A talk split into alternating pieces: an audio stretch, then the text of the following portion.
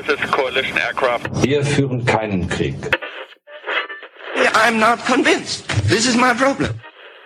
Darüber lässt es sich trefflich auch politisch streiten. Und plötzlich sind wir in Afrika. Willkommen bei Sicherheitshalber, dem deutschsprachigen Podcast zur Sicherheitspolitik. Am Mikrofon wie immer Thomas Wiegold von Augen geradeaus. Ulrike Franke vom European Council on Foreign Relations.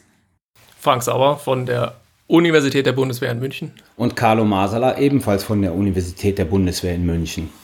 Wir haben heute zwei Themen. Zum einen wollen wir reden über PTBS. Dahinter verbirgt sich posttraumatische Belastungsstörungen. Man könnte auch sagen Einsatzbelastungen, weil wir es unter dem Aspekt PTBS bei Soldaten betrachten werden. Dazu haben wir auch einen Gast, den wir gleich vorstellen werden.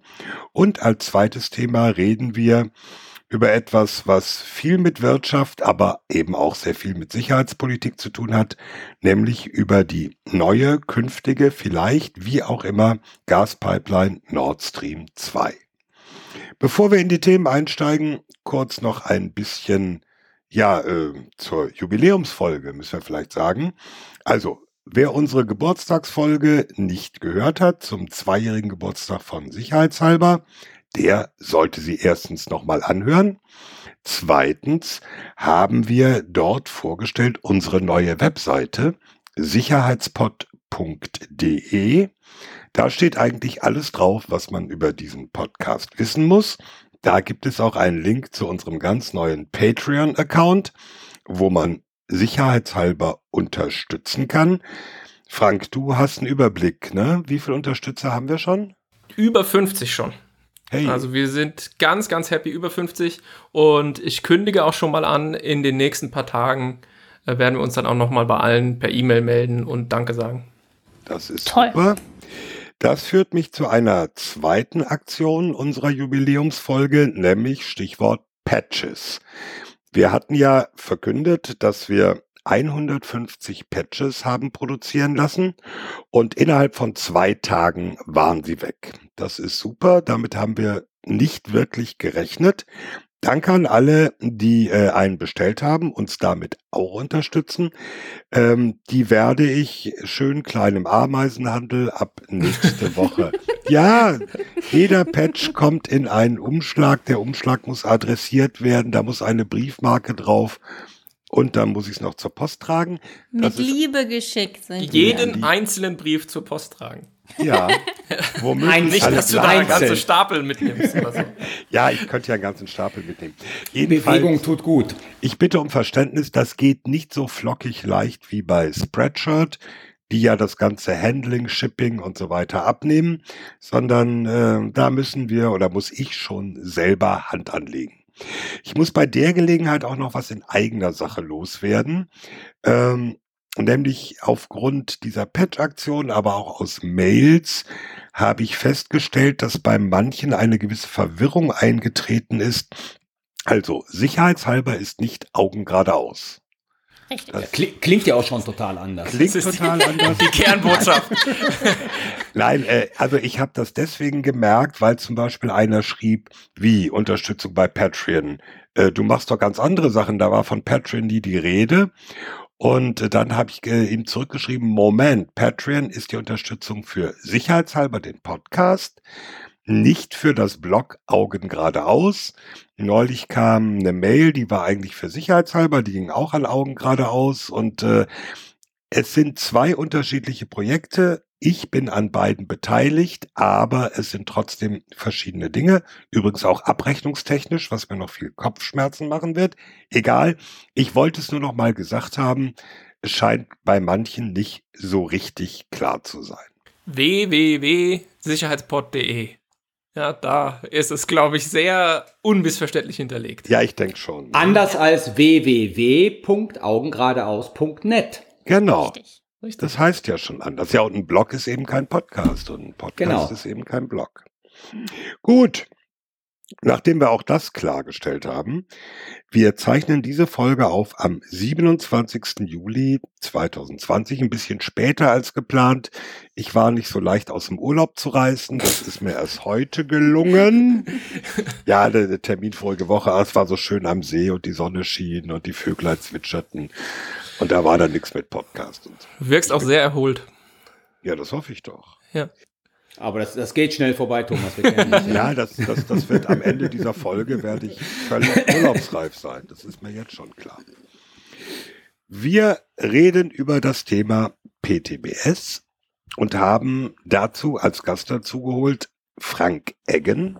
Hallo Frank. Hallo, grüß euch. Hallo, ich hoffe, Frank. wir kommen jetzt nicht durcheinander Hallo. mit zweimal Frank und einmal Franke, aber das werden wir irgendwie schon hinkriegen.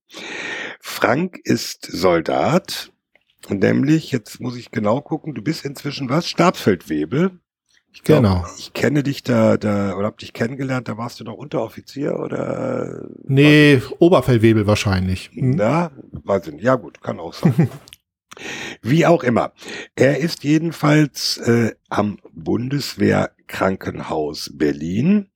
Beruflich kümmert er sich da um die IT.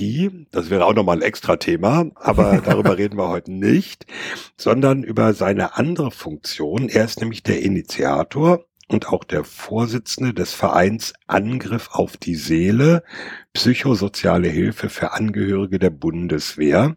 Den Verein gibt's jetzt inzwischen seit fünf Jahren und ähm, der hat mit sehr stark angeschoben die Fürsorge, die Betreuung, die Hilfe für Soldaten, die psychisch belastet sind, vor allem durch Einsätze. Habe ich das so richtig auf den Punkt gebracht?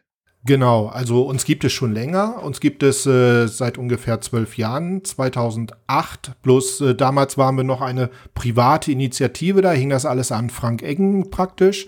Und äh, seit 2015 sind wir ein gemeinnütziger Verein. Mhm. Vielleicht fangen wir mal äh, für die, die nicht so in der Thematik drinstecken, an mal kurz zu sagen, PTBS, posttraumatische Belastungsstörung. Das ist etwas, da reden wir bestimmt auch noch drüber, was es eben nicht nur bei Soldaten gibt, im Gegenteil, was in anderen Bereichen noch viel ausgeprägter ist. Erklär mal kurz, was, was muss man sich darunter vorstellen? Also eine posttraumatische Belastungsstörung ist praktisch eine psychische Reaktion auf ein unnormales Ereignis, also etwas, was einen in den Grundfesten erschüttert. Das kann etwas mit Krieg zu tun haben, das kann etwas mit Folter, mit Flucht, schwere Unfälle, Raubüberfälle, Misshandlungen oder Naturkatastrophen zu tun haben. Also ist kein spezifisches Militärproblem. Ja, und das heißt was? Also man hat ein traumatisches Ereignis erlebt, was, mit dem man aber nicht fertig wird. Ganz genau. Jeder Mensch ist da individuell. Das heißt, äh, nicht jeder, der das gleiche Erlebnis hat, muss dann auch an einer psychischen Erkrankung leiden wie eine posttraumatische Belastungsstörung. Aber es kann vorkommen. Und äh, das ist auf jeden Fall dann auch kein, wie soll ich sagen, Problem, dass man das als Schwäche äh, darstellen muss, sondern das ist äh, eine wirklich ernstzunehmende psychische Störung oder Erkrankung, die einen dann auch im Leben für das äh, weitere Leben äh, ja, behindern kann. Wie, mhm. wie äußert sich das denn? Ja, darf ich nämlich genau auch dazu fragen. Weiß man genau oder kannst du genau äh, erklären, ohne zu spezifisch zu werden, was, was da im Prinzip auch äh, medizinisch-neurologisch passiert und was dann der andere Frank gesagt hat, wie sich das konkret äußert?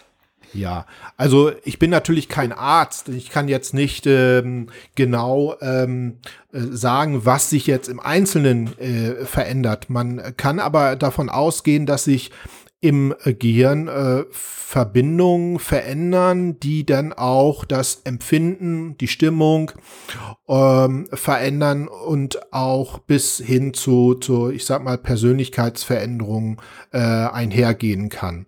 Mhm. Ähm, die Symptome sind vielfältig. Ähm, man muss wissen, dass, wenn man es medizinisch betrachtet, es eine Definition von PTBS gibt. Also es gibt viele Soldaten, die kommen mit einer PTBS aus dem Einsatz wieder, wenn sie so ein Erlebnis hatten. Aber es gibt halt auch viele andere psychische Erkrankungen, die jetzt keine PTBS darstellen, aber genauso behandlungsbedürftig sind. Aber hier jetzt mit Schwerpunkt PTBS ist dann meistens äh, sind die Symptome, dass man immer wiederkehrende Gedanken von dem Geschehen hat, dass man äh, sogenannte Flashbacks hat. Das heißt, wenn man in ähnlichen Situationen sich wieder befindet, die einen an dieses erschütternde Ereignis äh, erinnern, dass man dann praktisch wieder zurückgeworfen wird in diese Situation, dass man schlecht schläft, dass man dadurch dann natürlich gereizt wird äh, und äh, dass man ähm,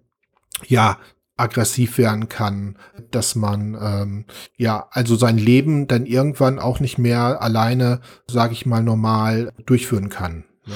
Jetzt äh, habe ich ja vorhin schon äh, kurz gesagt, PTBS ist kein militärisches Problem alleine, sondern ich glaube, korrigiere mich, wenn ich da falsch liege, die höchsten Zahlen solcher Erkrankungen sind beim medizinischen Personal also bei Ärzten, bei Pflegepersonal nach der Statistik.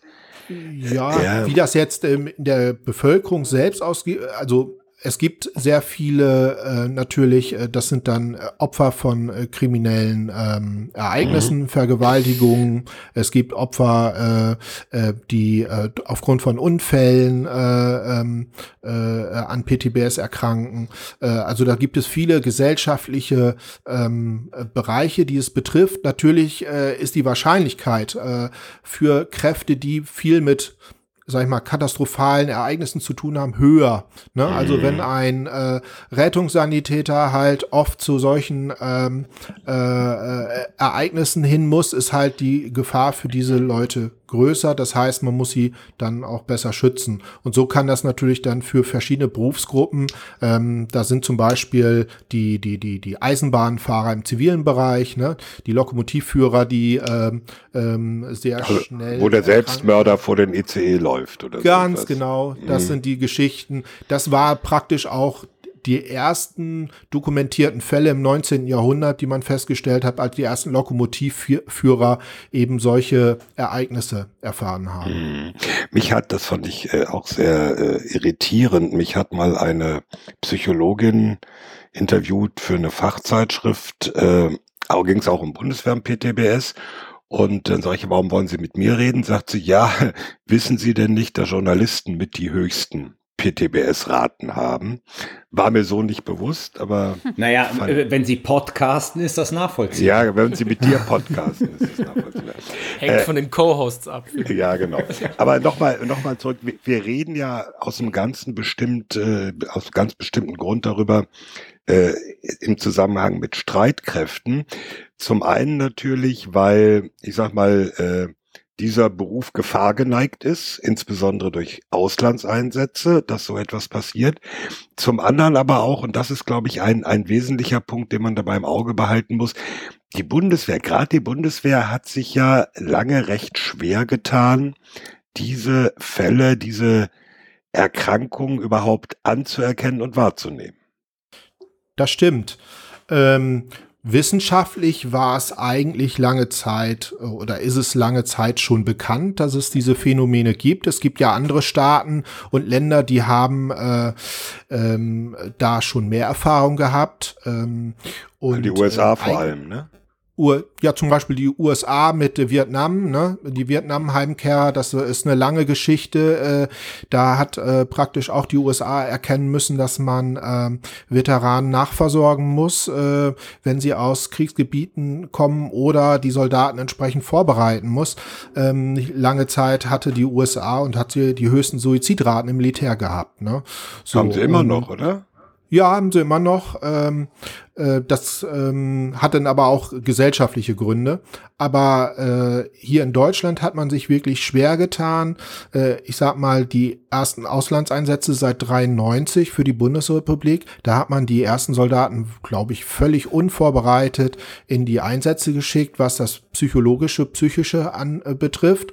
Und ähm, das hat dann wirklich bis ich sag mal, bis Afghanistan-Einsatz 2004, 2005 gedauert, äh, bis da wirklich äh, was ähm, ja, was bis da bemerkt wurde, dass langsam Handlungsdruck entstanden ist, da was zu tun, ja. Rickel, du mhm. wolltest. Mich würde mal interessieren, hast du einen Überblick über wie viele Fälle wir eigentlich da reden, was die Bundeswehr angeht? Also, dass wir so eine Idee bekommen können, wie viele Fälle das sind und ähm, auch, ob es einen Unterschied gibt zwischen Afghanistan, äh, Heimkehrern und sagen wir mal Kosovo, äh, Soldaten, im Kosovo stationiert waren? Ja, kann man sagen. Wir erheben in der Bundeswehr seit 2000, etwa 2011, 2012 qualifizierte äh, Zahlen, die Aufschluss darüber geben, wie viel Behandlungsfälle und wie viel Neuerkrankungen es in der Bundeswehr gibt. Und äh, man kann sagen, dass es äh, zurzeit so ist, dass wir immer so um 1000 Soldaten haben, die wegen einer einsatzbedingten psychischen Störung in den Streitkräften behandelt werden. So. Und wir können davon ausgehen, so sagen das die Zahlen, dass wir jährlich ungefähr 230, 250 Neuerkrankungen haben. Das heißt, das sind Soldaten, die aus den Auslandseinsätzen zurückkommen und wo man dann eine ähm, psychische, einsatzbedingte psychische Erkrankung feststellt. Nicht nur PTBS, wie schon gesagt. PTBS mhm. ist da ein, eine Erkrankung, da geht es dann auch um Angststörungen, Symptomatiken und um Depression oder Suchterkrankungen. Mhm. Und Afghanistan ist da das Hauptgebiet äh, oder?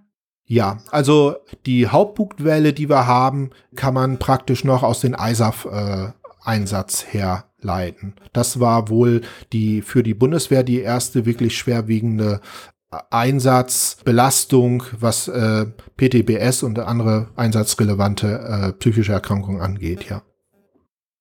Frank, du hast gerade eben äh, erwähnt, dass die Bundeswehr lange Zeit das Thema sozusagen ignoriert hat und dann hast du gesagt, bis sie angefangen hat, die Soldaten vorzubereiten.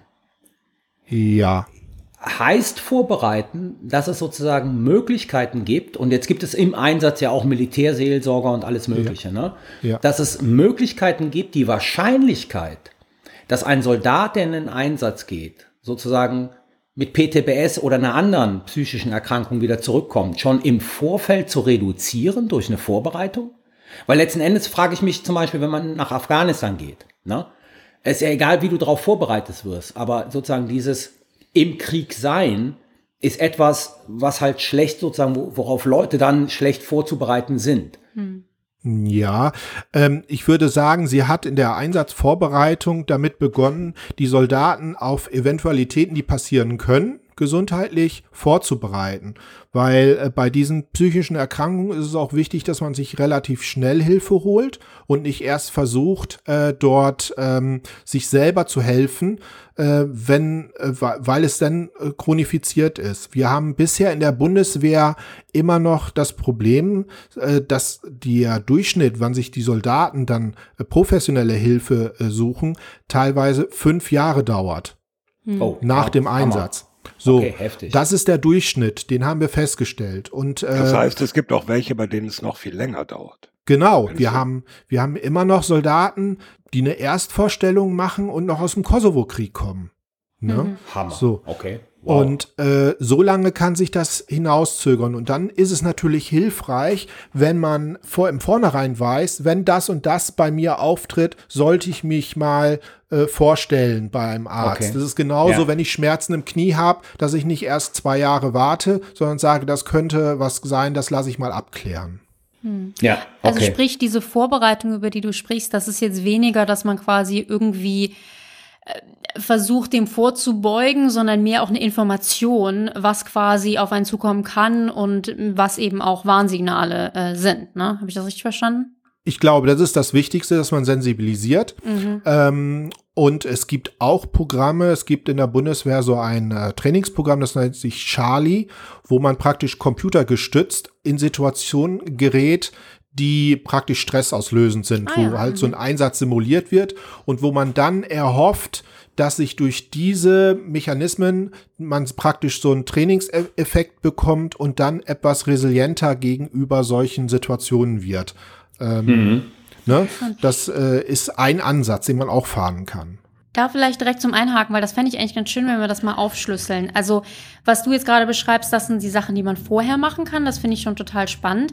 Können wir mal durchgehen, die verschiedenen Stationen? Also, was macht die Bundeswehr vor einem Einsatz? Welche Art von Unterstützung und Hilfe ist den Soldaten zur Seite gestellt während des Einsatzes? Und auch danach, also sowohl in dem Fall, in dem PTBS auftritt, als auch, weiß ich nicht, eine, eine Begleitung von den Soldaten, die zurückkommen, äh, bei denen das nicht der Fall ist oder eben, wie du ja sagst, noch nicht, weil sich das ja auch entwickeln kann. Also gibt's da so, kannst du mal so ein bisschen aufschlüsseln, was in der Bundeswehr da ähm, gemacht wird? Darf, darf, ich noch, darf ich noch eine Anschlussfrage, weil die dazu passt, damit es sozusagen noch mehr Fragen werden? Wie ist die arbeitsrechtliche Situation? Du kommst als Soldat zurück und hast das und bist im Prinzip arbeitsunfähig. Wie ist die arbeitsrechtliche Situation? Also da, wenn wir das jetzt mal arbeitsrechtlich als erstes betrachten, hat sich da sehr viel getan.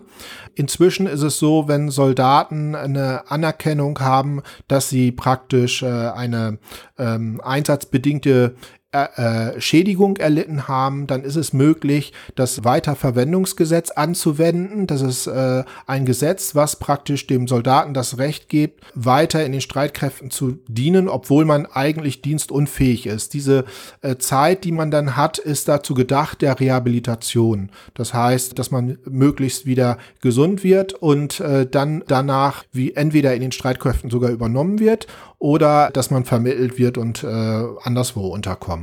Das hat der Gesetzgeber äh, seit äh, 2009, 2010. Es sind da viele Diskussionen gelaufen, hat da wesentliche Verben Verbesserungen durchgeführt. Ne? Da geht es dann auch um Wehrbeschädigung, die dann anerkannt werden muss. Das ist ein ganz großes Thema gewesen. Die Verfahren laufen sehr lange und äh, es war früher so, dass die Dienstzeit praktisch endete, bevor diese Verfahren abgeschlossen waren und dann waren teilweise die äh, Leute nicht, die Bundeswehr nicht mehr zuständig und dann ist das ganze Fürsorgenetz ins, ins Wanken gekommen. Und das hat man heute wesentlich verbessert. Es gibt immer noch äh, ein paar Lücken, aber da hat man sehr viel getan. Die, die andere Frage war jetzt. Was quasi die Bundeswehr macht in den verschiedenen Stationen, ähm, weil ich nehme ja mal an, man hat seit Afghanistan ähm, oder jetzt einfach in den letzten Jahren da viel gelernt. Also was sind so quasi auch die ja, Anlaufstationen und wie werden die Soldaten begleitet? Es gibt in der Bundeswehr selber einmal ein Rahmenkonzept, äh, das nennt sich psychische Fitness. Das ist äh, zwar immer noch nicht ganz umgesetzt äh, in den Maßnahmen, aber das hat zum Beispiel die Pakete, dass man während der Dienstzeit bei jedem Soldaten eigentlich so ein psychisches Screening durchlaufen soll. Das heißt, dass man in bestimmten Abständen einen Test macht, der einem praktisch anzeigt, wie belastet man gerade ist. So, das soll dazu dienen, dass wenn also Soldaten mehrere Einsätze hintereinander machen oder mehrere Verbände, dass man sieht, aha, hier sind belastete Soldaten, die müssen wir jetzt mal schonen oder ihnen sogar Maßnahmen zukommen lassen, die sie wieder, ich sag mal, rehabilitieren, die sie wieder fitter machen. Das ist so ein, so ein Screening-Programm, das die Bundeswehr hat mit Maßnahmen. Da ist ein Präventivkur zum Beispiel, ne, dass man auf äh, eine Präventivkur. Das heißt, man ist noch nicht erkrankt, sondern man stellt fest, oh ja, wir bieten dir mal an, du könntest die und die Hilfe gebrauchen. So. Dann gibt es natürlich die Einsatzvorbereitung, äh, wo in, wo auf die speziellen Einsätze vorbereitet wird. Und da ist ein großer Part jetzt auch die sage ich mal, die Vorbereitung und die Aufklärung im Bereich psychische Gesundheit, wo man dann erfährt, was alles im Einsatz passieren kann, was man nach solchen Ereignissen ganz schnell machen sollte um vielleicht sich selber zu schützen. Und das ist dann das, was in der Einsatzvorbereitung läuft. Und dann gibt es die sogenannten Einsatznachbereitungsseminare. Das heißt, jeder Soldat, der im Einsatz war, soll eigentlich an so einem Einsatznachbereitungsseminar teilnehmen, möglichst mit dem Verband, mit dem er dann im Einsatz war und soll praktisch mit Truppenpsychologen zusammen äh, diesen Einsatz reflektieren und nochmal aufarbeiten. Das macht man seit 2012 jetzt systematischer und ähm, äh, ausgefeilter, sodass die Soldaten da nochmal die Möglichkeit haben, über Probleme mhm. zu sprechen. Und wie ist deine Einschätzung? Ähm, ich meine, ich weiß nicht, wie viel Freiheit du hast, das jetzt zu, zu kritisieren, aber wie ist deine Einschätzung? Weil in dem, was du gesagt hast, kam viel soll und sollte vor. Inwieweit funktioniert das? Wo muss noch was verbessert werden? Ich würde sagen, das Psych-Fit-Programm ist noch nicht so auf dem Stand, wie es eigentlich sein sollte. Da könnte, glaube ich, könnten die Wehrpsychologie ein bisschen Unterstützung vertragen. Die Einsatznachbereitungsseminare und die Einsatzvorbereitung, glaube ich, laufen ganz gut. Äh, sofern die Soldaten, in, und das ist dann manchmal äh, eher das Problem, nicht schon wieder im nächsten Einsatz sind, so dass die vielleicht ins Einsatznachbereitungsseminar gar nicht äh, in Anspruch nehmen oder auch gar nicht nehmen wollen. Das gibt es auch teilweise, ne? dass sie äh, irgendwelche Möglichkeiten finden, da denn nicht dran teilzunehmen. Das kann dann auch schon praktisch wieder ein Teil der Erkrankung sein, weil mit den Problemen sich zu konfrontieren, wenn man äh, an einer psychischen Krankheit erleidet, ist ja dann auch kein schönes Thema. Ne? Und dann kann es einen Vermeidungsdruck geben, der dann die Soldaten auch dazu drängt, da nicht dran teilzunehmen. Ja, eine Information ähm, als Teil dieser Problematik PTBS und andere Erkrankungen ähm, ist ja vor Jahren dann auch der Studiengang Psychologie an der Uni BW eingerichtet worden, ganz neu, damit sozusagen also mehr Psychologen und Psychologinnen für die Truppe ausgebildet werden, die spezialisiert sind auf diese Sachen. Das nur mal als Ergänzung. Was ich aber ja im Prinzip dir jetzt mal so ein Home Run geben würde, Frank, ist die Frage, was macht denn euer Verein und wie kooperiert ihr denn mit dem BMVG oder der Bundeswehr? Und beziehungsweise mal davor gefragt, warum gibt es euren Verein eigentlich? Oh, ja. Warum macht die Bundeswehr das nicht? Ja. Um das erste zu beantworten, wir als Verein sind davon überzeugt, dass es gut ist, wenn man eine Ansprechstelle hat, die nicht gleichzeitig der Dienstherr ist weil ähm, es ist ja bekannt, dass äh, Soldaten äh, freie Heilfürsorge haben. Das heißt, wenn sie krank sind, müssen sie sich praktisch beim Arbeitgeber krank melden. So. Und das kann schon die erste Hürde sein, um äh, sich Hilfe zu suchen. Und da habe ich damals eben eine Webseite ins Leben gerufen unter www.angriff-auf-die-seele.de die 2008 das erste Mal im Internet praktisch öffentlich dieses Thema so aufgearbeitet habe, dass sie praktisch für die eigenen Kameraden eine kameradschaftliche Hilfe darstellte. Das war aber eher bei mir ein Impuls, den ich unbewusst gemacht habe. Die Seite ist eigentlich ganz anders entstanden. Ich war damals in der Redaktion der Bundeswehr tätig und habe erlebt, wie eine Redakteurin eine Artikelserie machte mit dem Thema psychische Einsatzbelastung. Und diese Artikelserie, da hat das BMVG dann ganz lange drüber nachgedacht, wie sie mit diesen Artikeln umgehen sollte, ob man die ins Internet stellen kann oder nicht. Dann würden sich ja alle Soldaten krank melden, das könnte ja die Sanitätszentren überfordern und was nicht alles. Und dann hat man praktisch gesagt, nee, wir lassen das. So, das war 2007. Also ist nicht veröffentlicht worden. Ist, glaube ich, irgendwo im Intranet mal veröffentlicht worden, aber nicht wirklich irgendwie, ne? So. Und äh, dann habe ich die Autorin gefragt, die Annelie Weigand, ob ich diese Texte mal nehmen kann. Und mein Inter Impuls war eigentlich, ich wollte als Webmaster einfach mal ein neues äh, technisches Webseitensystem ausprobieren und habe daraus am Wochenende eine Webseite gebaut, die dann Angriff auf die Seele ließ. Und den Namen habe ich damals bekommen von Mathis Feldhoff, der damals eine Reportage fürs ZDF drehte, die hieß Angriff auf die Seele. Und so habe ich mir einfach die Domäne genommen, die Webseite mit den Texten gemacht, ein bisschen mit Bildern aufgepeppt und dann äh, habe ich die ins Netz gestellt. Als ich dann merkte, was ich da getan habe, das war dann, als dann 2008 Ups. in Afghanistan mal wieder Soldaten ums Leben kamen, leider. Und dann die Medien natürlich anfingen zu recherchieren. Und dann kriegte ich auf einmal von N24 und von NTV Anrufe, sie bräuchten PTBS-Experten, ob ich mal kurz ins Studio kommen könnte. Im Impressum haben sie gesehen, ich komme aus Berlin. So bin ich mhm. praktisch in die Geschichte reingekommen. Und äh, dann habe ich irgendwann Kontakt zu Reinhold Robbe, dem damaligen Werbeauftragten, gekriegt. Und der hat gesagt, Herr Eggen, das müssen wir unterstützen. Diese Seite ist so wichtig, äh, die, die wird gebraucht. Ja, und so bin ich praktisch aus der Nummer nie wieder rausgekommen. Hartes Schicksal.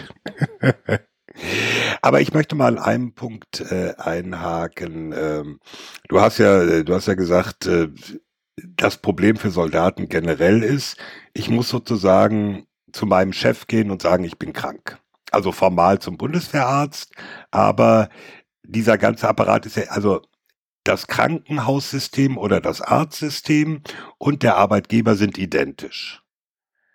Und, und deswegen ist es natürlich ein Problem. Das wäre also so, als ob man bei VW sagen würde, Krankschreibung nur vom Werksarzt. Und du darfst nicht zu deinem niedergelassenen Arzt gehen. Also was natürlich immer so eine so eine Geschichte ist, will ich, dass mein Arbeitgeber voll alles weiß. Es hat dann aber trotzdem, korrigiere mich, wenn ich da falsch liege, sehr lange gedauert, bis die Bundeswehr bereit war oder ist sie überhaupt bereit, zum Beispiel eine Behandlung auch außerhalb des Systems Bundeswehr ja zu bezahlen. Es geht ja teilweise auch einfach um Geld. Wer übernimmt die Kosten für eine Heilbehandlung? Also da kann ich sagen, dass die Bundeswehr da relativ großzügig ist. Ich habe äh, von wenig Fällen gehört, eigentlich gar nicht, wo sich beschwert wurde, dass wenn die Bundeswehr die Leistung nicht erbringen konnte, dass man nicht, ich sag mal, eine Überweisung an einen zivilen Psychologen oder Psychiater oder eine Einrichtung bewilligt hat. Also da, glaube ich, äh, ist das Problem eher, dass die Soldaten dann das Problem haben, im zivilen Bereich äh, angemessener Zeit einen mhm. Psychotherapeuten zu finden, der sich darauf spezialisiert hat, solche Krankheiten zu behandeln.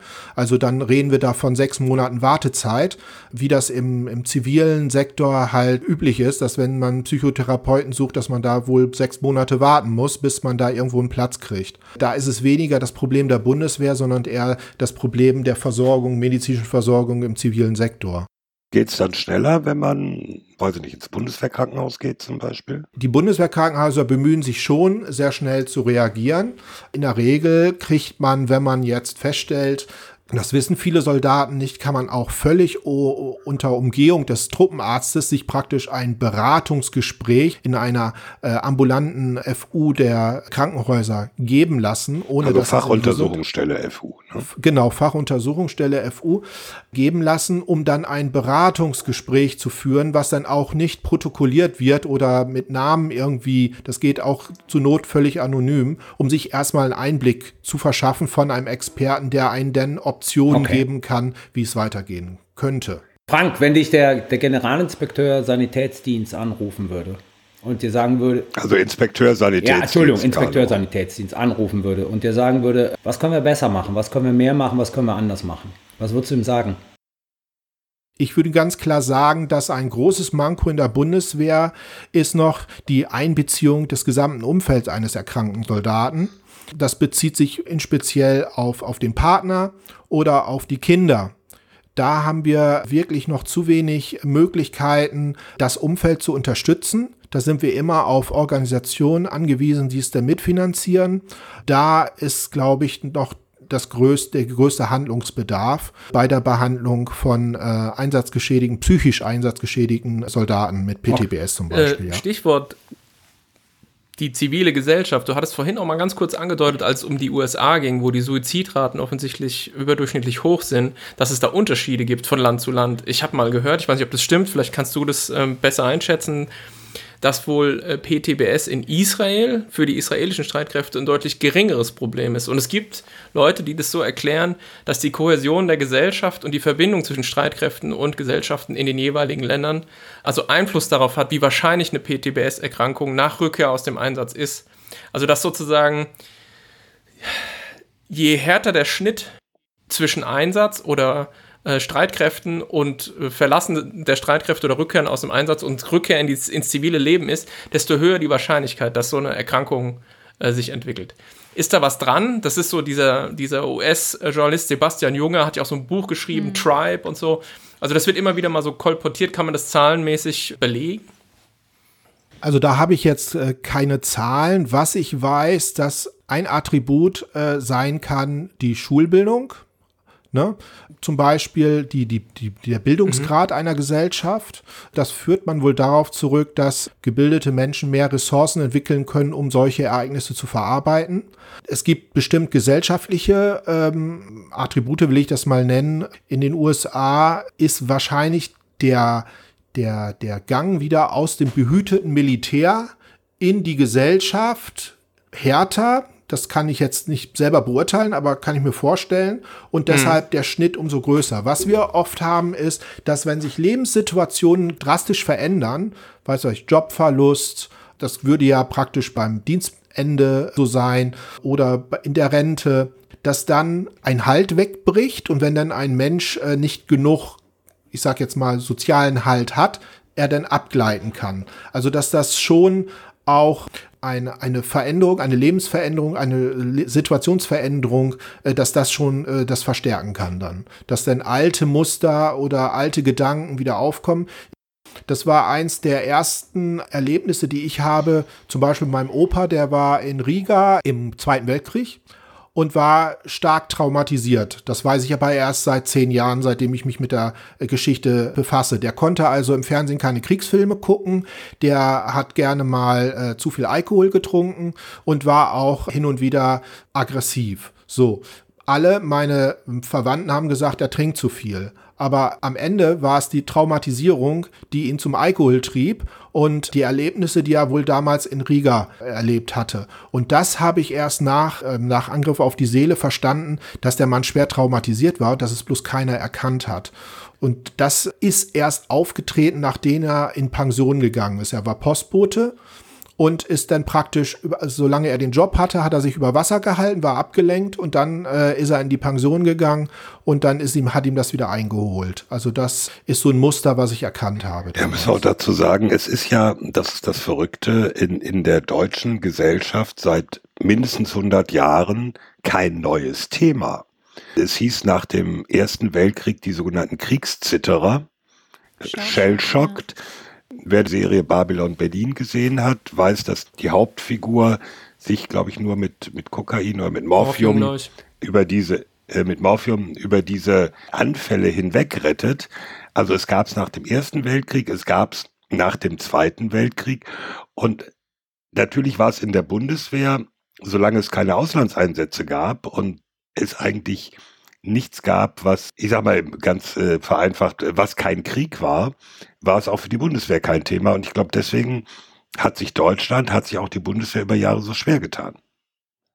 Ja, also das denke ich genauso. Ich erinnere mich immer noch an die Interviews vom Verteidigungsminister Jung, der sich also darum gewunden hat, darzulegen, wie der Afghanistan-Krieg bzw. die Afghanistan-Einsatz, wie der sich darstellt. Es war immer von, ich sage jetzt mal, dieses Brunnen bauen, Schulen aufbauen, also dieses Humanitäre wurde in, in den Vordergrund gerückt. Und erst Karl Theodor so Gutenberg hat dann mal von kriegsähnlichen Verhältnissen gesprochen. Das hat natürlich auch Auswirkungen auf die Soldaten gehabt, ne, die das dann wahrscheinlich anders empfunden haben, als das die Politik im Inland darstellte. Und dann will die, natürlich die Gesellschaft auch gar nicht äh, wissen, wer da alles wie wieder zurückkommt, ne, wenn, wenn das ja eh nur Schulen bauen ist oder sowas. Und ich glaube, das äh, war eine, eine, eine Darstellung, die man zu lange beigehalten hat. Müssen wir gesellschaftlich anders reden, anders mit dem Thema umgehen?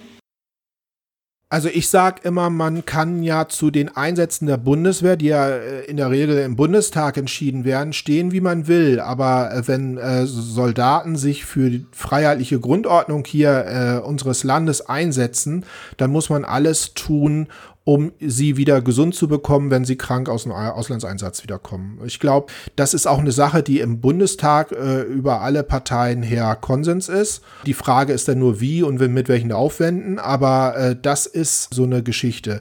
Was ich anfangs immer äh, beklagt habe, war, dass ich gesagt habe, die Bundeswehr schickt jeden Soldaten, bevor er in den Einsatz geht, zum Truppenarzt und lässt sich einsatz- und verwendungsfähig schreiben. Ne? Das ist das, was die Bundeswehr sagt. Wenn du das hast, dann können wir dich mhm. in den mhm. Einsatz befehlen. So. Aber wann dann der Soldat krank oder geschädigt wieder zurückkommt, und das war anfangs mit den Gutachtern ganz großes Problem in der, in der Bundeswehr, wenn denn ein Soldat es nicht gut ging und einen Antrag auf Wehrbeschädigung stellt, dass dann ein Gutachter, ein ziviler Gutachter, der von den militärischen Verhältnissen nun wenig Ahnung hat, schreibt, dass die ursächliche Erkrankung aus der Kindheit rührt, bei der Trennung der Eltern und äh, nicht mhm. aus hm. dem Einsatz her, dann hätte es nach meiner dafür äh, Sprache hätte man ihn nie in den Einsatz oder in als so, Berufssoldat oder Soldat in den Einsatz schicken dürfen. Und diese Verantwortung kann nicht der Soldat tragen aus meiner Sicht, sondern die muss die Bundeswehr oder der Staat tragen, der sie darunter schickt. Kurze Frage zum Abschluss. Du hast das mit den Gutachtern erwähnt. Wir haben lange gesprochen über, wie wird es wahrgenommen, auch in der Gesellschaft jetzt von den Wünschen, was man noch verändern kann. ist die Bundeswehr an einem Punkt, wo man sagt, jawohl, sie hat es kapiert und man geht mit Soldaten, die aus so einem Einsatz mit dieser Schädigung zurückkommen, jetzt vernünftig um? Pauschal kann man das nicht mit Ja beantworten. Also ich denke, es gibt gerade Verbände, die Einsatz erfahren sind, die selber erfahren haben, wie es ist, wenn sich die eigenen Kameraden verändern oder es ihnen nicht gut geht. Ich glaube, die haben dann äh, die größere Affinität dazu, den Kameraden zu helfen und die größtmöglichste Unterstützung zu geben. Es mag Bereiche geben in der Bundeswehr, die das immer noch nicht so richtig ernst nehmen, aber ich glaube, dass die Führung das schon ernst nimmt und alles versucht, die Ressourcen so zu bündeln, dass das möglichst Beste da rauskommt. Also man stellt es nicht mehr grundsätzlich in Frage. Ich habe noch Zeiten erlebt, wo man dann leicht in die, der simuliert ja nur, der will ja nur was äh, erreichen äh, mit, mit dieser Geschichte. Ich glaube, das ist nicht mehr so stark, wie es früher war. Da haben wir einiges erreicht, glaube ich. Die Anerkennung, dass es psychische Erkrankungen gibt, dass es einsatzrelevante Erkrankungen gibt und dass den Leuten geholfen werden muss, das ist, glaube ich, in der Bundeswehr Konsens. Nur weil du jetzt gerade das generische Maskulinum benutzt hast, würde es mich mal interessieren. Ich meine, du hast gerade gesagt, so 200 Fälle pro Jahr und davon auch nicht alles PTBS. Insofern weiß ich nicht, inwieweit es dazu Zahlen gibt. Aber weißt du irgendwas zu dem Thema, inwieweit Männer und Frauen unterschiedlich oder gleichermaßen oder weiß ich nicht davon betroffen sind oder damit umgehen? Gibt es da irgendwelche Informationen so? Also ich äh, habe jetzt keine Informationen, was die, die, die Differenzierung zwischen Frauen und Männern betrifft in den Streitkräften. Es gab mal eine Dunkelzifferstudie, die 2010, 2011 erstellt wurde und da sind Zahlen bekannt, wo uns attestiert wurde, dass praktisch nur die Hälfte der Soldaten, die erkranken, überhaupt Hilfe suchen. Das heißt, wir haben knapp nur 50 Prozent der Soldaten, die, die in das Versorgungssystem dann kommen. Und wir haben Zahlen, ich kann mal gucken, irgendwo habe ich es mir aufgeschrieben, dass es bei Einsatzsoldaten ein zwei- bis vierfaches äh, erhöhtes PTBS-Risiko gibt und bei Kampftruppen äh, ein 6,6-faches erhöhtes Risiko an einer PTBS zu erkranken. Man hat damals gemessen, dass die Rückkehrer ungefähr 2,9 Prozent mit einer posttraumatischen Belastungsstörung zurückgekommen sind. Dabei, dabei weiß man dann aber nicht, ob die nicht schon vorher eine hatten. Also das hat man dann erst gemessen. Man weiß aber, dass ungefähr 20 Prozent mit einer einsatzbedingten psychischen, sag ich mal, Beeinträchtigung wieder aus dem Einsatz gekommen sind. Das heißt 20 Prozent. Genau. Das ist ein Fünftel. Das ist doch schon eine richtige Hausnummer. Ja, ne? das hat man 2009 an, ähm, man hat eine Studie gemacht, diese berühmte Wittchen-Studie, die das äh, herausgefunden hat. Und da hat man halt äh, 2009 1500 Soldaten ungefähr äh, gescreent und etwa 900 Soldaten, die äh, nicht im Einsatz waren. Und da hat man die Zahlen dann verglichen und da sind die Ergebnisse rausgekommen, ja. Wir verweisen auf die Studie in den Show Notes, ne? Also nur für die Hörer und Hörerinnen. Genau. Gibt es gibt's bestimmt einen Link. Ne? Ja, dann sage ich erstmal vielen Dank. Die, die, Antwort auf die Frage von Rike wird mich ja auch interessieren. Vielleicht gibt es ja dann irgendwann noch was. Also die Frage ist ja dahinter, sind Frauen und Männer unterschiedlich resilient?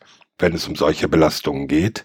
Ich würde vermuten, Frauen sind resilienter. Oder auch einfach, dass sie unterschiedlich reagieren oder unterschiedlich lange brauchen, das zu melden, würde mich interessieren. Ja, Aber es macht natürlich ja. auch Sinn. Also wenn wir halt eben von Zahlen von irgendwie in den niedrigen Hundertern reden und es sind vor allem die Kampftruppen, dann bedeutet das natürlich rein statistisch, dass da einfach relativ wenig Frauen ja. dabei sein werden. Ähm, aber ne, Thema Dunkel, Dunkelziffer, man weiß es eben auch nicht. 45 Prozent Dunkelziffer schätzte man damals. Ja. Frank, ganz herzlichen Dank. Glaube ich, ein ziemlich wichtiges Thema und äh, auch wenn sich vieles geändert hat, wir haben ja gehört, es ist noch nicht alles gülden, wie so vieles in der Bundeswehr. Frank, danke dir. Wir verlinken deine Webseite Angriff auf die Seele in den Show Notes und auch, was wir noch an Studien vielleicht dazu verlinken können. Vielen herzlichen Dank. Danke. Dankeschön. Ich habe zu danken. Vielen Dank. Tschüss. Ja, Jetzt kommen wir zu einem Thema, habe ich vorhin schon gesagt, das klingt erstmal sehr stark nach Wirtschaft, aber es ist eben nicht nur Wirtschaft, sondern es hat auch ganz viele andere Bedeutungen, Implikationen bis hin zu bündnispolitischen Auswirkungen. reden wir mal über Nord Stream 2. Frank, was ist denn das? Ja, Nord Stream 2, ähm, ich sag vielleicht vorab, das ist nicht unbedingt unsere Kernexpertise hier. Ähm, deswegen, die Hörerinnen und Hörer äh, mögen es uns verzeihen und ihr drei lasst mich bitte nicht so hängen. ich sage einfach erstmal, worum sich's äh, dreht. Also Nord Stream 2 ist eine zweiröhrige Gaspipeline, quer durch die Ostsee. Und die fängt an in Viborg in Russland und geht nach Greifswald, nach Deutschland. Da sollen 55 Milliarden Kubikmeter Gas im Jahr durchfließen. Kann sich kein Mensch was drunter vorstellen. 55 Millionen Kubikmeter. Das ist ungefähr die Hälfte dessen, was wir zurzeit über die Ukraine beziehen. Also über eine Pipeline, die durch die Ukraine fließt. Das wird jetzt gleich dann noch wichtig. Eigentümer dieses ganzen Projekts ist die Nord Stream 2 AG mit Sitz in der Schweiz. Die gehört zu 100 Prozent dem russischen Konzern Gazprom. Angestoßen wurde dieses gesamte Projekt Nord Stream in den 90ern, beschlossen 2005 zwischen Bundeskanzler damals Gerhard Schröder und dem russischen Präsident Putin. Der war damals schon Präsident. Ja, und Schröder ist doch heute auch bei Gazprom. Richtig. Umgesetzt wird Nord Stream 2 durch ein Konsortium russischer und europäischer Firmen und Nord Stream 1, ebenfalls eine zweisträngige Pipeline, ist schon seit 2011 in Betrieb. Darf ich eine Frage stellen, Frank? Russischer und europäischer Firmen? Welche, an, welche anderen europäischen Firmen? Selbstverständlich. Royal Dutch Shell, die Da sind diverse Firmen, deutsche, französische, Okay. Äh, niederländische, ja, ja also es sind irgendwie 120 Firmen beteiligt interessant an Interessant sozusagen später, wenn wir die Frage stellen, warum gibt es da so ein Trouble, wenn da so viele Europäer daran beteiligt sind. Ah. Ja. Ah, Dramaturgie Tragödie. betreibst du jetzt. das ist ja wirklich wie ein Christopher Nolan-Film. Ähm, Thomas Wiegold, das reitende Boot. Und wert ist das Ganze irgendwie äh, 10 Milliarden? Ähm, genau, 10 Milliarden, also 8 bis 9 Milliarden Investitionsvolumen habe ich gelesen, ja. Aber und jetzt ist ja quasi die Frage, ist, warum reden ausgerechnet wir darüber? Ja, warum macht es nicht der Wirtschaftspodcast irgendwie? Weil, also die Antwort lautet, weil Nord Stream 2 ein Außen-, Geo-, Energie- und klimapolitischer Zankapfel ist. Also in diesem Projekt Nord Stream 2 überlagern sich mindestens vier verschiedene Politikfelder und das Ganze ist eine ziemlich schwierige Gemengelage. Fangen wir mal vorne an. Aus so einer außenwirtschaftspolitischen Perspektive könnte man ja sagen, gut, also Gas ist leider immer noch ein zentraler Energieträger. Deutschland äh, schließt diesen Vertrag, äh, will Gas beziehen. Wo liegt das Problem? Ja, das ist so ein bisschen vielleicht auch die Überlegung von Klaus Ernst von den Linken. Der hat nämlich jüngst äh, einen Brief geschrieben an Vertreter des US-Kongresses und sagte so sinngemäß, wir mischen uns ja auch nicht in die Angelegenheiten von Texas, Wisconsin, Pennsylvania ein Warum stehen uns die USA so auf den Füßen? Das ist nämlich der Fall. Die USA laufen Sturm. Darf ich noch hinzufügen, Projekt. dass Klaus Ernst auch derjenige war, der Gerhard Schröder als sozusagen Experten mhm. in dieser Anhörung des Ausschusses eingeladen hat, um zu Nord Stream 2 zu reden. Welcher Ausschuss? Wirtschaftsausschuss. Des Bundestages. Des Bundestages, ja ist generell so, Nord Stream 2 sorgt für das, was man im amerikanischen Strange mhm. Bedfellows nennt. Also es sind, es ergeben sich die absurdesten Verbindungen zwischen Akteuren, die normalerweise nicht auf der gleichen Seite stehen. Und also auch mit Blick auf die Linken, also deren zentrales Credo ist ja auch nicht, der Markt wird es schon regeln. also, dass man sagt, so lass so dieses Projekt einfach laufen, ähm, ist, ist, ist zumindest interessant. Jetzt ist aber die Frage, um auf den Ausgangspunkt zurückzukommen, warum ist der Zank so groß, insbesondere geopolitisch oder auch transatlantisch? Warum drohen die USA mit zusätzlichen Sanktionen? Ja, man muss sagen, die USA haben schon Sanktionen beschlossen. Ja. Genau. Für eine Pipeline, die ihre europäischen Verbündeten bauen. Und jetzt muss man nochmal dazu sagen, das ist eine alte Tradition, extraterritoriale Sanktionen. Also das ist ja sozusagen völkerrechtlich, ist das ja illegal. Also die USA sanktionieren europäische Firmen, die einen Deal mit einem Drittstaat mhm. machen was eigentlich überhaupt nicht geht. Nennt man extraterritoriale Sanktionen, machen die Vereinigten Staaten sehr gerne. So.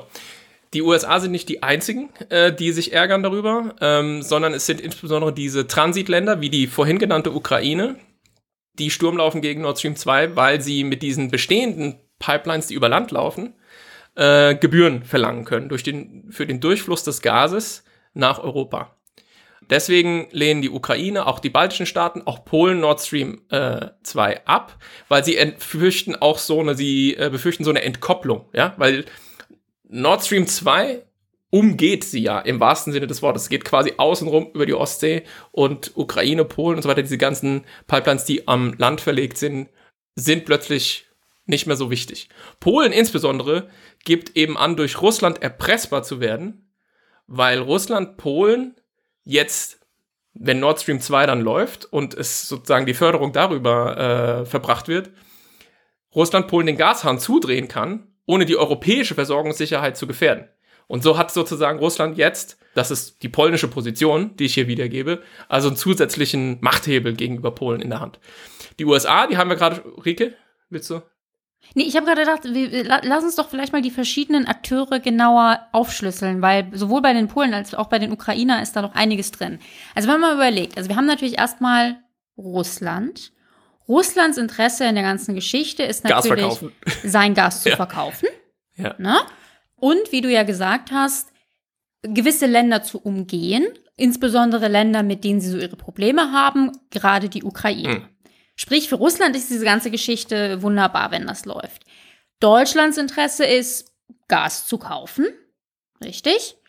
Aber jetzt haben wir so ähm, Länder, wir haben Ihnen gesagt, wer noch drin ist, ist eben die Ukraine, Polen und die EU. Und die haben ja auch alle ihre eigenen verschiedenen ja, Meinungen. Die Ukraine, das ist ja interessant, ja eigentlich zwei Gründe, warum die Ukraine so ein Problem hat mit, mit Nord Stream 2. Das erste ist tatsächlich einfach Transitgebühren. Also bisher läuft viel des Gases aus Russland ähm, in Richtung EU durch die Ukraine und da kriegen sie einfach Geld für. Das ist das erste. Das zweite ist aber auch, dass weil das Gas durch die Ukraine läuft, die EU oder verschiedene europäische Länder immer auch so ein bisschen in diesen russisch-ukrainischen Konflikt ja so ein bisschen einbezogen werden. Warum? Weil wir in der Vergangenheit, also zum Beispiel im Zuge der, der Krim-Krise, die Situation hatten, dass Russland der Ukraine das Gas abdrehen wollte wenn das, wenn die das machen, und sie haben es auch gemacht, bedeutet das aber eben auch, dass weniger oder kein Gas in Europa ankommt. Das heißt, dadurch, dass diese Pipeline durch die Ukraine läuft, muss sich Europa irgendwie einschalten, wenn es Probleme zwischen der Ukraine und Russland gibt, die auf die Gaswirtschaft einen Einfluss nehmen. Hätten wir jetzt Nord Stream 2, könnte Russland der Ukraine das Gas abdrehen. Wir hätten Nord Stream 2, hätten kein Problem. Das finde ich eine ganz interessante Gemengelage, weil das bedeutet also quasi, dass die Ukraine durch die bisherigen Gaspipelines so einen gewissen Hebel hat, was die politische Involvierung der Europäer ähm, in, ihren, in ihren Konflikt mit Russland ähm, eingeht. Das wollte ich zur Ukraine noch sagen und vielleicht noch einen Punkt ähm, zu Polen, weil Polen ist auch ganz spannend. Wir haben ja seit, weiß ich nicht, einem Jahrzehnt oder vielleicht etwas mehr, die Experten mögen mich ähm, äh, kritisieren, ähm, haben wir ja eine gewisse Revolution im Gasmarkt, einfach was die Nutzung von Flüssiggas angeht. Ähm, also wir haben zunehmend die Möglichkeit, Gas äh, flüssig zu machen und auf Schiffen zu transportieren weltweit. Was eben bedeutet, dass Pipelines generell so ein bisschen an, an Einfluss auch verlieren. Und äh, gerade die Amerikaner, die ja ein großer Gasproduzent geworden sind in durch den letzten Fracking, Jahren und Jahrzehnten, Fracking, machen das sehr stark. Sagen, ja. Genau, durch Fracking, ja, durch die Shell Gas.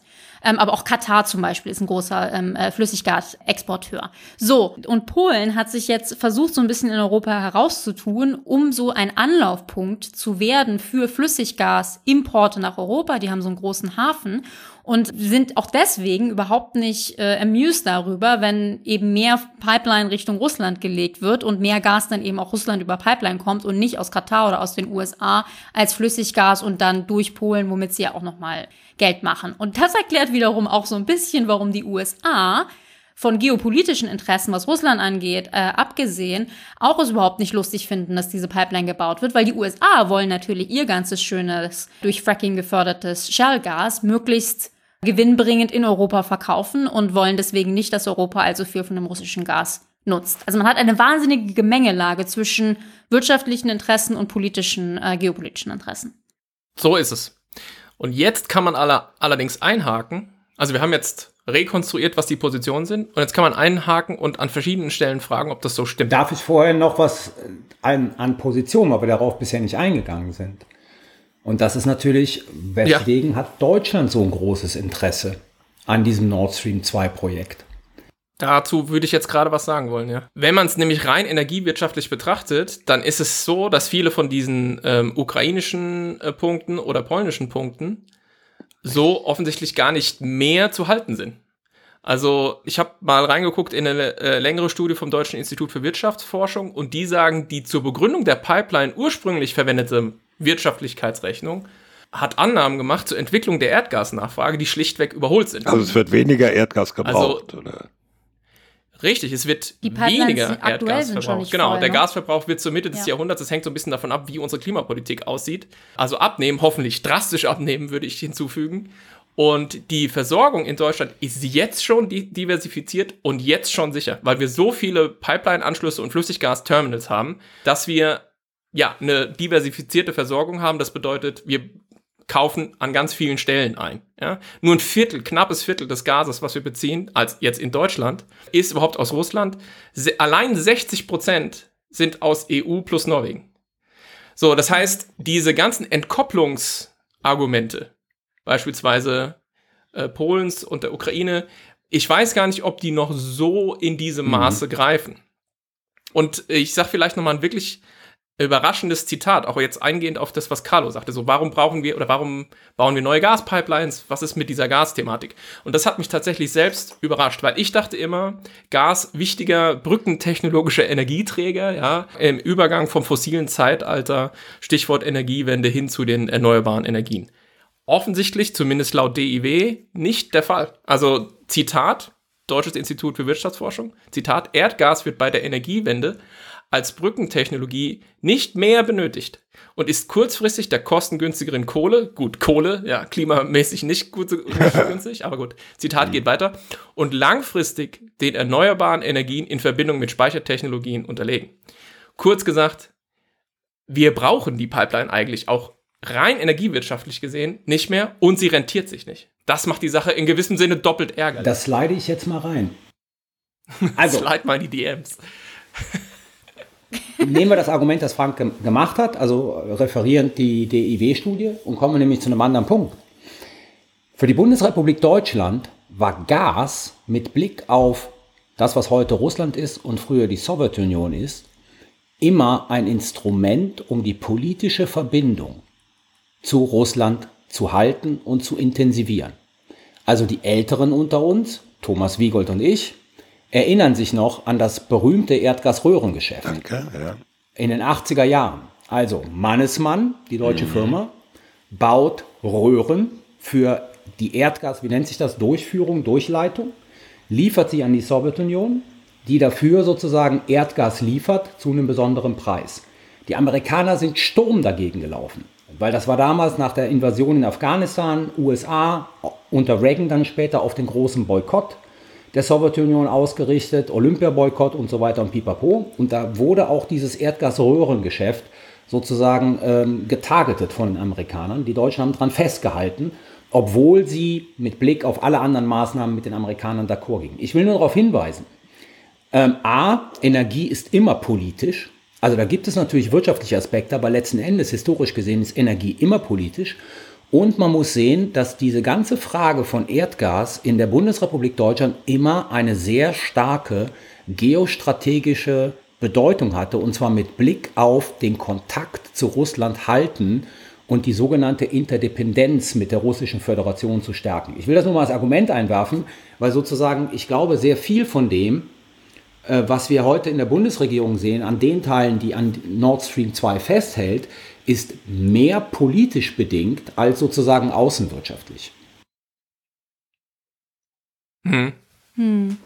Was du gerade gesagt hast, Carlo, zum Thema Interdependenz und Abhängigkeiten. Ähm, Frank hat ja gerade gut dargelegt, dass eigentlich wir jetzt schon genügend Gaspipelines hätten und dass wir das eigentlich für das Gas selber gar nicht brauchen. Was heißt, dass diese Umgehungssorge ähm, der Ukrainer und Polen vielleicht gar nicht so, so groß sein muss, aber vielleicht noch viel wichtiger ist. Das bedeutet aber auch, dass das Argument, diese Pipeline würde Deutschlands Abhängigkeit erhöhen, auch nicht mehr so richtig stimmt. stimmt. Das ist ja so, was man von Trump vor allen Dingen hm. immer hört, ne? Dass Deutschland so stark an Russland hinge.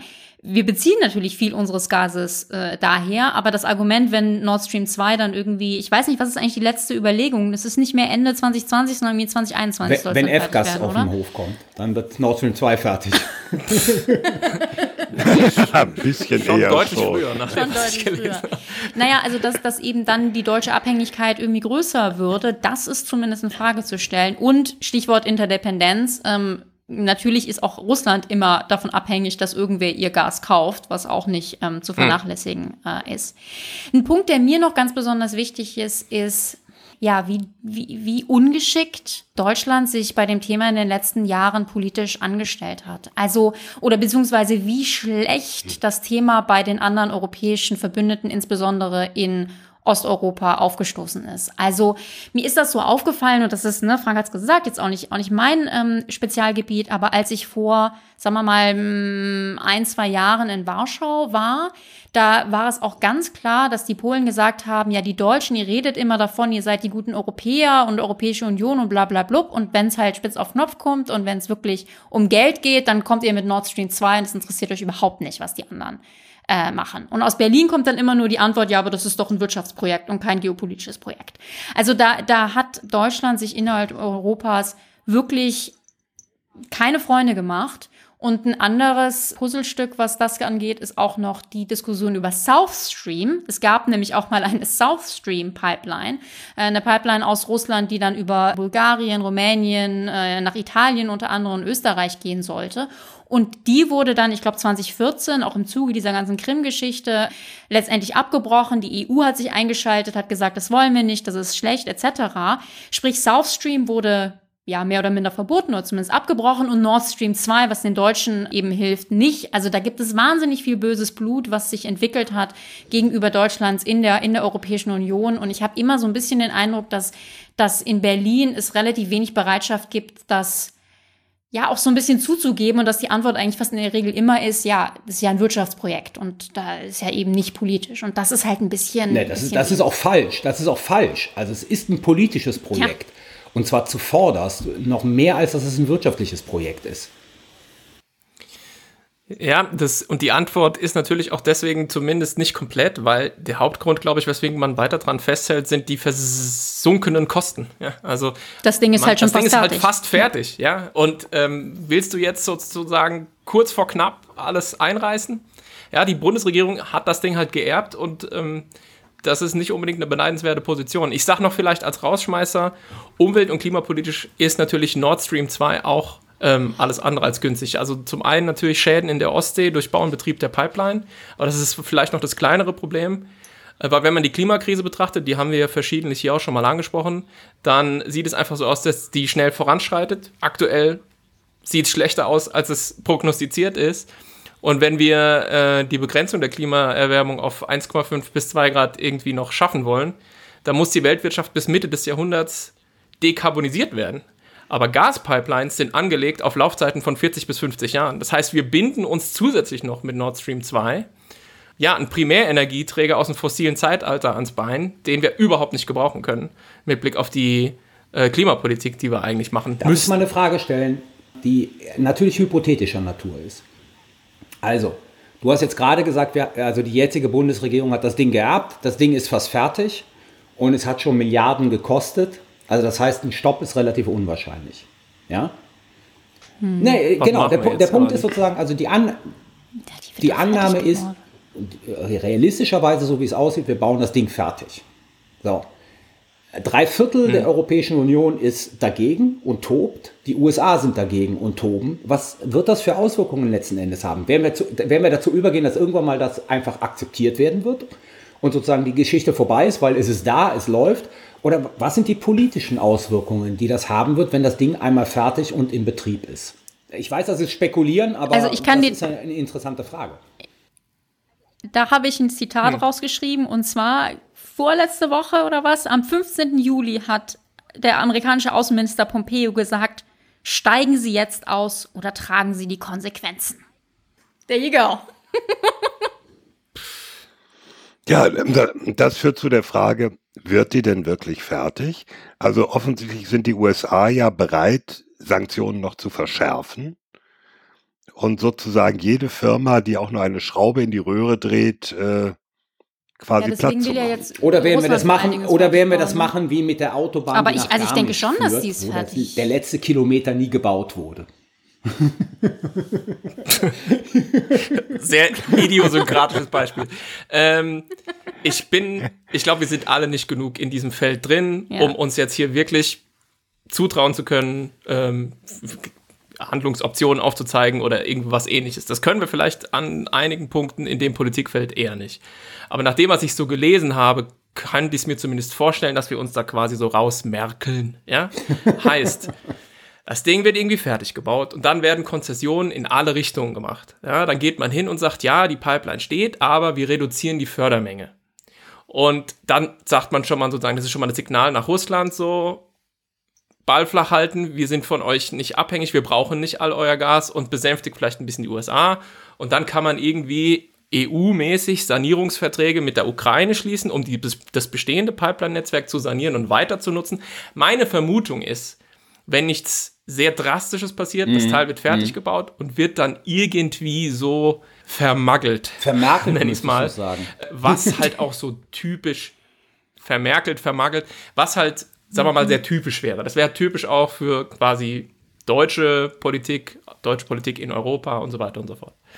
Also das könnte ich mir vorstellen, aber wie gesagt, mit, mit allen Caveats, die man machen kann, weil ich bin nun wirklich kein Nord Stream 2 Experte. Das Einzige, was ich jetzt definitiv und wirklich gelernt habe, ist, dass dieses Teil wirklich Nord Stream und nicht Nord Stream heißt. Was ich auch sehr verwunderlich finde, ehrlich gesagt. Ich würde sogar fast argumentieren, also ich, ich würde auch denken, sie wird eher fertig gebaut, vor allen Dingen deswegen, weil sie ja schon fast fertig ist, habt aber auch keine besonderen ähm, Insights. Aber ich, ich würde argumentieren, also was die anderen Europäer angeht, ist das Kind schon ziemlich fast in den Brunnen gefallen. Also die sind halt alle schon echt sauer. So, das kriegt man, glaube ich, auch nicht mehr groß ausgebügelt. Da muss man jetzt halt irgendwie mitleben und anderweitig irgendwie versuchen, ähm, das zu regeln.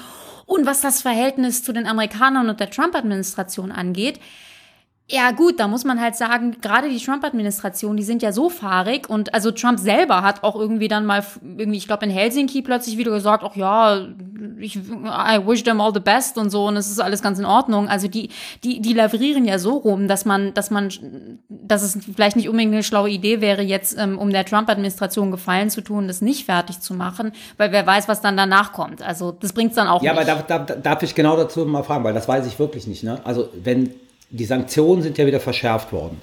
Und das heißt, wenn ich das richtig in Erinnerung habe, sind die Demokraten ja damit eingestiegen. Also sozusagen eine Biden-Administration, wie steht die zu dem Ding? Also mögen tun die das auch nicht. Die würde es wahrscheinlich, nee, die mögen es auch nicht. Äh, zwei Meldungen noch dazu aus letzter Woche. Zum einen war Pompeo in Dänemark. Es läuft ja teilweise über dänisches Interessengebiet oder Wirtschaftsgebiet. Und wollte wieder Grönland kaufen oder was? Äh, nee, er wollte sagen, äh, hey Dan, stoppt ihr doch mal Nord Stream und sagt, es darf da nicht weitergehen. Ah, okay. Bin ich mir jetzt aber nicht sicher, ob er da so Erfolg hatte. Die andere Nachricht fand ich ganz interessant. Ähm, es gab eine technische Veränderung, weil nämlich bis vor einiger Zeit noch die Regel galt, die Verlegeschiffe dürfen keinen Anker werfen, um sich auf Position zu halten, sondern müssen ein satellitengestütztes System haben, wo sie mit Motorkraft immer auf Position bleiben. Also es geht da ja um ziemlich genaue Positionierung der Verlegeschiffe. Und äh, es ist wohl die Argumentation, in diesem Bereich, wo jetzt gearbeitet wird, besteht nicht mehr die Gefahr von Zweiter Weltkriegsmunition auf dem Meeresboden. Deswegen dürfen Schiffe auch Anker werfen, um sich zu positionieren. Deswegen können auch andere russische Schiffe, bislang gab es nur ein russisches Schiff, was technisch in der Lage war, mit diesem Positionierungssystem zu verlegen. Jetzt können es auch andere. Also es wird sozusagen technisch einfacher weiterzubauen. Egal was das Thema ist, auch wenn wir nicht unheimlich viel Ahnung haben, wir können immer darauf zählen, dass Thomas irgendwie so ein Nerd-Detail noch am Ende raushaut. Oh, oh, oh, oh, Vorsicht. Ich habe eine E-Mail bekommen, wir sollen nicht Nerd sagen. Warum? Aber, aber Streber trifft Warum? es nicht. oh, Gott, Streber? Okay. Ein technisches Detail. Wo Thomas immer so ein komplett bescheuertes Detail, Detail aber wichtig. Nennt sich Fachwissen. Nennt sich Fachwissen. Ich finde dieses Detail aber wichtig, auch wenn ihr das, ja, ich, wenn ihr Globalisten das nicht Kritik. findet. Ja, Nerd-Stuff. Also Ups. okay, damit haben wir für uns erschöpfend, glaube ich, Nord Stream jetzt erstmal. Carlo lacht sich gerade kaputt, Rika auch. Gut. Äh, das Thema, glaube ich, für uns erschöpfend erstmal beendet. Ich denke, äh, das Thema und Russland, äh, irgendwie habe ich das Gefühl, das wird in nächster Zeit alles nochmal äh, auf uns zukommen, an Fahrt zunehmen und da müssen wir dann nochmal drüber reden. Für heute ziehen wir mal einen Strich drunter. Rike, ein Fazit? Aber natürlich. Oh. Ähm, das Fazit von unserer 31. Folge ist folgendes. Äh, wir hatten zwei Themen diesmal wieder. Und zwar haben wir zuerst gesprochen mit Frank Eggen über PTBS, also posttraumatische Belastungsstörungen. Und ähm, ja, haben uns erstmal erklären lassen, was das ist, äh, welche Rolle das für die Bundeswehr und eben gerade für die aus dem Einsatz wiederkehrenden Bundeswehrsoldaten bedeutet. Und ich würde sagen, so ein bisschen als Fazit dieser Unterhaltung, das war, es, es wird in der Bundeswehr einiges gemacht. Es gibt ein größeres Verständnis, dass das ein, ein, Thema ist und dass die Soldaten betreut werden müssen, aber es kann noch viel mehr gemacht werden. Ähm, insofern da auch der, der Appell. Und unser zweites Thema war Nord Stream 2, Nord Stream 2, äh, die Gaspipeline von Russland nach Deutschland, die fast fertiggestellt ist und jetzt irgendwie in, ja, im nächsten oder übernächsten Jahr dann vielleicht, hoffentlich, möglicherweise, das kann man einsetzen, wie man will, fertiggestellt äh, werden mag. Und hier ist, glaube ich, der wichtigste Punkt zu mitnehmen, wirklich, wie stark Energiepolitik auch immer Geopolitik ist und wie anhand dieser Pipeline sich eben auch zeigen lässt, was für unterschiedliche Interessen es in Europa und, und transatlantisch hier gibt. Und ja, also man muss ganz ehrlich sagen, ich glaube, zu einem guten Ende kommt man hier nicht, egal in welche Richtung es geht. Aber ähm, mal sehen, was dann noch auf, auf, auf Deutschland und auf die Bundesregierung zukommt. Also auch so ein Thema, wo wir sicher noch ein Auge drauf halten werden. Dankeschön. Und damit sind wir schon beim Sicherheitshinweis. Sicherheitshinweis.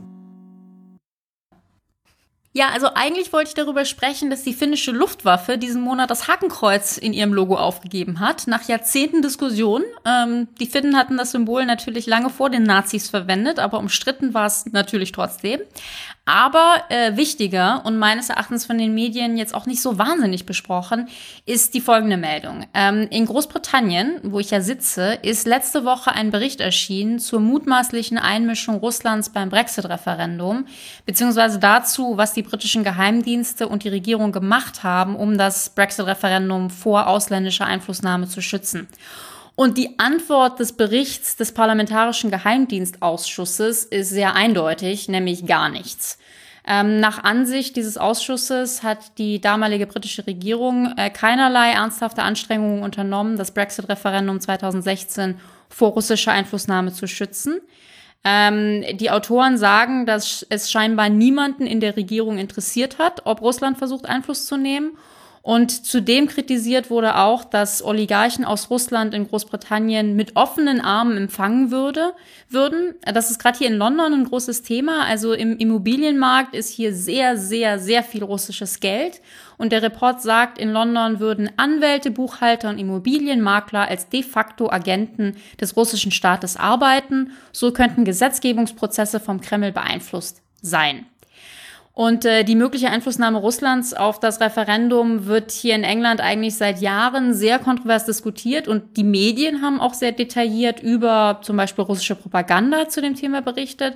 Aber der, der Bericht des, des Parlamentarischen Ausschusses zeigt eben, dass die britische Regierung und die Geheimdienste nicht interessiert waren, sich mit der Frage auseinanderzusetzen, anders zum Beispiel als die Geheimdienste der USA in Bezug auf die russische Einflussnahme auf die Präsidentschaftswahl dort. Pikant ist auch, dass dieser Bericht schon vor fast einem Jahr geschrieben wurde, der Premierminister Boris Johnson ihn aber zehn Monate lang unter Verschluss gehalten hat. Und auch jetzt, diese Woche, hat er alle Nachfragen zu dem Thema als Remainer-Propaganda, also Politisierung durch Brexit-Gegner bezeichnet. Der Kreml dementiert natürlich jegliche Einflussnahme. Mein Sicherheitshinweis ist überschrieben mit Obacht im Orbit. Die USA und Großbritannien werfen Russland nämlich vor, im Erdorbit eine neue Antisatellitenwaffe getestet zu haben. Äh, ein russischer Satellit, so ein bisschen hier, geht ständig um Russland heute. Na gut, mhm. ein russischer Satellit setzte demnach am 15. Juli, äh, vor knapp zwei Wochen äh, ein unbekanntes Objekt aus, das sich dann mit großer Geschwindigkeit entfernte. Das ist übrigens auch bestätigt von Hobbyastronomen. Also das ähm, haben jetzt hier irgendwie die USA nicht erfunden. Schaden entstand nicht. Von russischer Seite wiederum wird der Vorwurf erhoben, dass die USA seit Jahren äh, ja die Fortentwicklung des Weltraumrechts im Rahmen der Vereinten Nationen behindern. Und äh, Frankreichs Verteidigungsministerin hat es wohl zum Anlass genommen, anzukündigen, dass Frankreich seine Ausgaben weiter erhöhen wird und Zitat Patrouillensatelliten ausbringen will, was auch immer das genau dann sein soll. Wir hatten in Folge 16 ja bereits über den Weltraum als Domäne der Kriegsführung und die französischen Ambitionen gesprochen. Also wer will, kann es ja nochmal nachhören. Rike, äh, Rike grinst schon wieder, gell? Das schlagende Herz und so. Na gut. Das ist außer das ist deine Lieblingsfolge, das wissen wir. Stimmt, ja. Also es bleibt festzuhalten, der Tonfall zwischen den weltraumfahrenden Nationen verschärft sich, die Gangart im Orbit wird härter und die Hoffnung auf eine friedliche Weltraumnutzung mit dem erdnahen Orbit und dem Weltraum als zum Wohle der gesamten Menschheit genutztem Gemeingut schwindet. In einem Satz, The Expanse, nicht Star Trek. Schade. Schade. Ich habe äh, einen Sicherheitshinweis, der geht nicht zu Russland. Ähm, es ist äh, etwas, was, was noch läuft. Äh, mal gucken, wo das hinführt. Äh, am vergangenen Freitag hat die NDR-Sendung Panorama berichtet über, ja, man muss sagen, den, das Social Media Aushängeschild der Bundeswehr, den Oberstleutnant Marcel Bonert, der sehr aktiv war, muss man sagen, auf Social Media, der sehr stark postet auf Instagram, der äh, YouTube-Serien wie Mali oder KSK für die Nachwuchswerbung konzipiert, gemacht, äh, produziert hat. Und äh, der Vorwurf ist, äh, er habe doch auch, vor allem auf Instagram diverse äh, Posts äh, eines rechtsradikalen, wenn nicht rechtsextremistischen Accounts geliked. Äh, was er wirklich geliked hat, kann man nicht mehr sehen, weil dieser äh, Account inzwischen auf privat gestellt ist. Es sind offensichtlich einige Dinge, die ja schon nicht mehr am Rande der verfassungsmäßigen Ordnung stehen, sondern darüber hinausgehen. In Interviews, zuletzt im Spiegel, hat Bonert auch Fehler eingeräumt. Aber jetzt ist so ein bisschen der Shitstorm-Krieg der Verteidiger und der Unterstützer äh, und auf der anderen Seite derjenigen, die sagen, Rechtsextremisten raus aus der Bundeswehr und er ist rechtsextrem ausgebrochen. Wo das hinführen wird, äh, ist im Moment noch so ein bisschen offen. Das Verteidigungsministerium hat ihn erst einmal von seinen Aufgaben entbunden. Äh, ich will an der Stelle da kein Urteil abgeben. Ich kenne Marcel Bonert. Äh, ich bin nicht der Meinung, dass er rechtsextrem ist, so viel sage ich schon mal. Aber da ist ein, ein äh, ja auch fast schon ein Glaubenskrieg ausgebrochen und das, das wird noch weitergehen. Es hat auch sehr viel damit zu tun, wie gehen Soldaten, wie geht auch das Verteidigungsministerium mit Social Media um. Insofern, es hat Bedeutung über diesen Fall hinaus. Stay tuned, es geht weiter. Mein Sicherheitshinweis geht wieder zurück zu Russland. Und zwar war gestern äh, in Russland Tag der Marine. Und es gab eine relativ große Parade in St. Petersburg, also an Putins Geburtsort. Einer, wie ich finde, doch beachtlichen Rede von Putin, in dem er sozusagen angekündigt hat, dass die Marine demnächst eine ganze Reihe von neuen Waffen zur Verfügung gestellt bekommen wird, ähm, von denen die meisten sich in diesem Hypersonic-Bereich bewegen. Ich finde das deshalb interessant, weil das auch sehr deutlich zeigt, nochmal, äh, welchen Stellenwert die Marine in dieser ganzen russischen Planung ihrer Militärstrategie ähm, einnimmt. Also wir hatten ja schon des Öfteren drüber geredet, also auch im Zusammenhang mit der Arktis zum Beispiel. Und deswegen empfehle ich ähm, zur Lektüre diese Rede von Putin am Tag der Marine, die er gestern gehalten hat. Kommt in die Show Notes. Sicherheitshinweis. Das war der Sicherheitshinweis und das war es auch mit unserer Folge 31. Äh, ja, die nächste, die 32. Folge, die äh, nehmen wir auf oder planen es jedenfalls am 17. August. Wir wollen also wieder in diesen drei Wochen Rhythmus reinkommen. Das steht übrigens auch jetzt auf Wikipedia, dass wir alle drei Wochen aufnehmen. Habt jetzt, ihr gesehen, jetzt müssen ne? wir. Mhm. Und wenn genau, das da steht, dann müssen wir das so machen. Hat die Community äh, gebastelt, das darf man sagen, glaube ich. Äh, ja, das war ein Geschenk von der Community an uns. Ein Geschenk zum zweiten Geburtstag. Das finden wir Dank. toll, freuen uns da sehr drüber. Und wenn da steht, nimmt alle drei Wochen auf, dann versuchen wir jetzt auch uns. Also, ansonsten ändern wir den Eintrag nachträglich.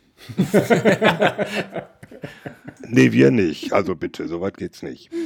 Danke an alle, die uns unterstützen, die uns weiterempfehlen, die uns fünf Sterne geben bei Apple oder inzwischen auch bei Patreon. Ähm, ansonsten muss ich gar nicht mehr so viel sagen, denn alles zu sicherheitshalber, wo, wie, was, warum und überhaupt steht auf Sicherheitspod. Deswegen sind die Folgen jetzt auch so.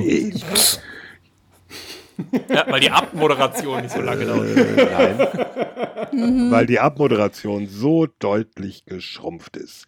Gut, wir sagen Danke. Wir sagen, passt auf euch auf. Sicherheitshalber halber Maske auf.